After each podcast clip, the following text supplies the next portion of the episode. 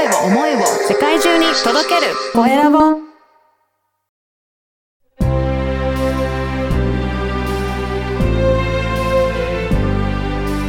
経営者の志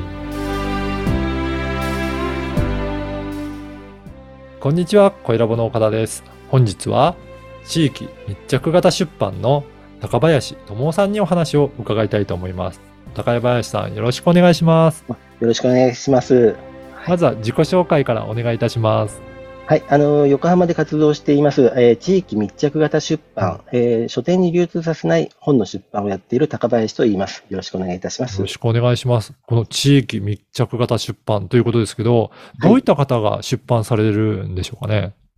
あの、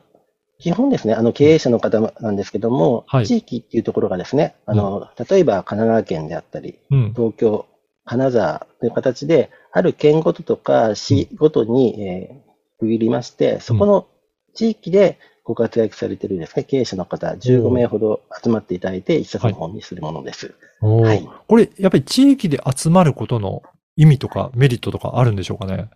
えっ、と、弊社で考えているのは2点、大きく考えて2点ありまして、あの、15名の方が一冊の本を作ることによって、うん。あの、その15名の方、それぞれ、まあ、お知り合いとか知らない場合あるんですけども、はい。その横の連携ができるっていうのがまた一点とですね、あの、近近い地域でやってますので、うんうん。あと、弊社は、あの、書店に先ほど流通させないって言ったんですけども、えっ、と、地域の中学校、高校の、えー図書館の方にですね、はい納本しまして、それをキャリア学習として使っていただくということをやっておりますので、地域で縛っております。そうなんですね。そうすると、まあ、地域の方、だいたい15名ぐらい集まるっていうことなんですかね。はい、そうですね。うん15名ほど集まりまして、で、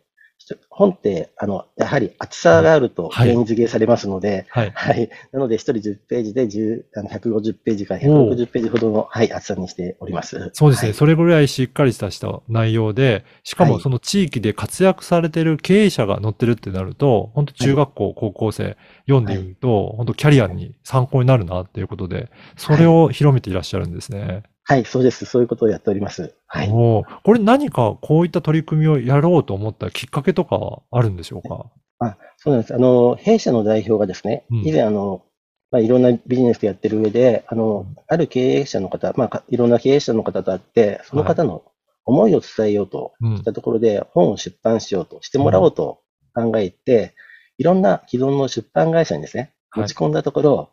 あやはりあの、今の出版会社さんはやはりこう、そういう無名な人を売るのは非常に難しいそうで、うんあの、なかなかこう、まあ、はっきり言えば断れてしまったので、はい。はい。それを、まあ、うちの代表はやはりそれを残さないのはもったいないということで、だったら自分で出版会社を作ってしまおうということで、はい。出版会社を作ってこういう本をやっております。そうなんですね。はいじゃあやっぱり本当に本が好きで、やっぱりこれで本で広めていくのがいいんだっていう思いを持って、じゃあこのこういった企画を作ってらっしゃるっていうことなんですね。あ、はい、そうです。はい。うんなんかこの本、紙の本で作る、なんか良さとかってどういったところにあるんでしょうかね？そうですね。あの、紙っていうのはですね、あの、うんこの時代になっていても、あの、やはりあの、デジタルを否定は絶対しないんですけどうんも、うん今、あの、やはり大切なもの、このデジタルの世界でも中高生がこう、まあ、卒業とかさよならの寄せ書きっていうのは、相変わらずあの子たち世代でも紙で書いてですね、はい寄せ書きをやるんですね。ですから、その紙っていうところに、ややはりこう、残すものは紙で書いてるっていうのが、こう、なんですかね、日本人の DNA に入ってる方みたいなのかもしれませんけど、はい、やはり長く残すもの、大切なものは紙にしてるっていうのが、はい、ありますので、そういうところを意識してやっております。そうですよね。あと、まあ今、電子書籍も広まってきてはいますけど、はい。紙の本で出版したってなると、なんかしっかりされてるっていう印象も持ちやすいですかね？そうですね。あの、紙の本でしっかりした書籍であるとですね、うんあの、国会図書館にですね、あの、憲法、あ納本しなければいけないというあの国会図書館法がありまして、それを怠ると罰金されると。うんうんあの、それで国会図書館が永久保存してくれますので、そうしますと国の、あの、まあ、国家財産うん。になるってことができますので、はい、そこは、はい、大変だと思っております。やっぱりそういう意味でも、紙の本で残すっていうところには意義があるし、価値として感じている方も多いっていうことなんですね。はい、そう思います。うはい。うんあの、この番組は経営者の志という番組ですので、ぜひはい、高林さんの志についても教えていただけるでしょうか？はい、志、あの、そんなにまだ立派なものはないんですけれども、やはりあの、経営者の方っていうのはですね、うん。いざこう本を書くっていう話を持ってるとき、自分なんて別に大した経験してないからとおっしゃる方はほとんどなんですけども、あの、今成功されていてもですね、あの、過去をやるとやはり山あり谷ありであって、うんもうすごい経験されてる方が、自分でご自身ではないと思ってないんですけど、いざ聞いてみると、わ、そんな経験したのかということはありますので、はい。その経験をですね、今の中学校、高校生の方に知っていただく。うん。で、あの、先その先輩の世代として残していくってことは非常に大事だと思いますので、あの、次世代のキャリア学習の一環としてですね、ぜひ残していただきたいなと、私はそのサポートをするということで、はい、やっていきたいと思っております。そうですね。その経営者が苦労してきた思いだったりとか、はいそれどういうふうに努力をしたりとか工夫していったかっていうところが、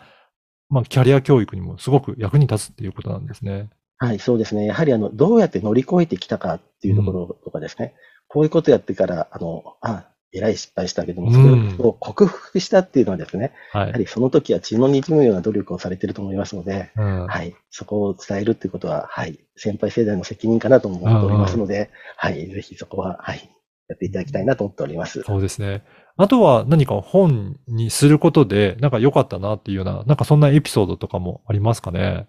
そうですね。これは、あの、つい最近だったんですけども、えっ、と、この方、あの、弊社の著者で、一人で書かれた方、えー女性の方なんですけども、はい。出会った時は、あの、もう4年ほど前、で、その時にもの、がんのステージ4おのー状況で、その方は、あの、自分、お子さんいなかったんですけども、うん。やり残したことは何かと、病室で考えた時に、あ、本を残したいとうん言って、あの、彼女の思いをですね、まあ、生徒さんいらっしゃるので、自分の思いとか、ノウハウを本に託して、うん。で、で、あの、その方、ずっとステージ4から徐々に回復したんですけども、はい残念なことに今年の2月にですね、うん破壊されてしまったんですけども、ただ、あの、本があったことで、葬式のお通夜の場合、はい。で、まあ皆さん、そういう人生を歩んできたなんて知ることもできたんですけども、うん実は言うとそこであの、本の販売をされたんですね。はい。はい。で、本の、まあ、お葬式とかお通夜で本の販売するのもなかなか面白いんですけども、うんあの、それをですね、その売り上げをですね、彼女が大切にしていた、あの、タヒチはい。の子供の財団の方にですね、売り上げをすべて送るというですね、はい。彼女が昔からやって、生前の時からやっていたのを、死んだその場でもですね、うん。はい、うん実際に、あの、売り上げを送るっていうですね、思いがまた死んでもなおかつできるっていうのはですね、はい、書籍にしてるっていう媒体にしてることの効果かなと、はい、すごくそう。いい思い出です。じゃあ、ております。亡くなっても、その思いっていうのは本の中にも生き続けているし、活動としても続いているっていうことなんですね。そうですね。死んでもなおその人の、あの、志というか、うん。心ですか、はい、気持ちとか考え方が生き続けるっていうのが、はい、本のいいところだと思っております。そうですよね。本当に本ってもう何十年、まあ100年以上も前に書かれたものでも、その後でも読み返して、はいそ。の方の思いとか考え方っていうのを得ることもできますもんね。そうですね。あの、やはりあの、一番古い本っていうのは、あの、聖書になってますので、はあれはもう、ねすもう1000年ぐらい前な前です。はい。ので、はい、デジタルの媒体よりもすごく長いので、はい。そうですね。じゃあそういったところを残す活動として、じゃあいろいろな地域の、地域に密着した出版もされてらっしゃるはいということなんですね。はい、そうです。はい。はい。あの、読書会も開催されているというお話だったと思うんですけど、はいぜひそのことも、えーお伝えいただけるでしょうか？あはい。あの、読書会、あの、いわゆる読み、みんなで読んで、とはいいう、い、わゆる普通の読書会と若干やってるものは違っておりまして、はい。あの、ビジネスをやってる上でも、ご自身の力一つだけでやると、こう、限界がはい結構早く来てしまうなというところで、やはりあの、仲間とか他人の、他の人の力を借りてビジネスを成功させていくというのがあると思うんですね。はい。はい。で、私たちの提供している読書会はですね、本一冊読まなければいけないけど、読む時間がなくて、うんあのつ積んどく状態の人が非常に多いと思うんですけども、はい。あの、本もですね、ビジネス書とかも実を言うと一人で読むと大変なんですけど、それを他人の力を借りて読んでしまいましょうとですね。おー、はい。ですね、ビジネス書一冊平均的なものでしたら、大体一人読むのが、えっ、と、まあ、10 15分もあれば一冊簡単に読めて、ほうあの、内容が理解できるというもの提供しております。あ、そうなんですか。これはいを、えー読書会という形の中で、皆さんで協力しながら読んでいくっていうことですか、そうです。はい。へえ。じゃあこれは本当に自分で読む、一人で読もうと思うと結構時間かかるものをみんなで一緒にやることによって、はい知識を、ノウハウを得られてしまうっていうそう会なです。なんんですね。はい。へえこれ今どういったか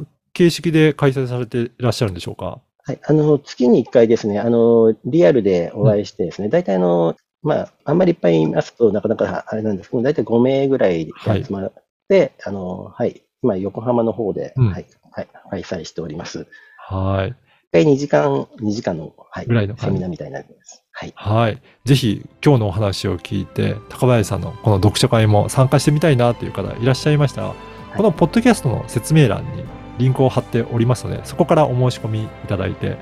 ぜひ参加いただければなと思います。はい。よろしくお願いします。はい。はい。今回は地域密着型出版の高林智夫さんにお話を伺いました。高林さんどうもありがとうございました。どうもありがとうございました。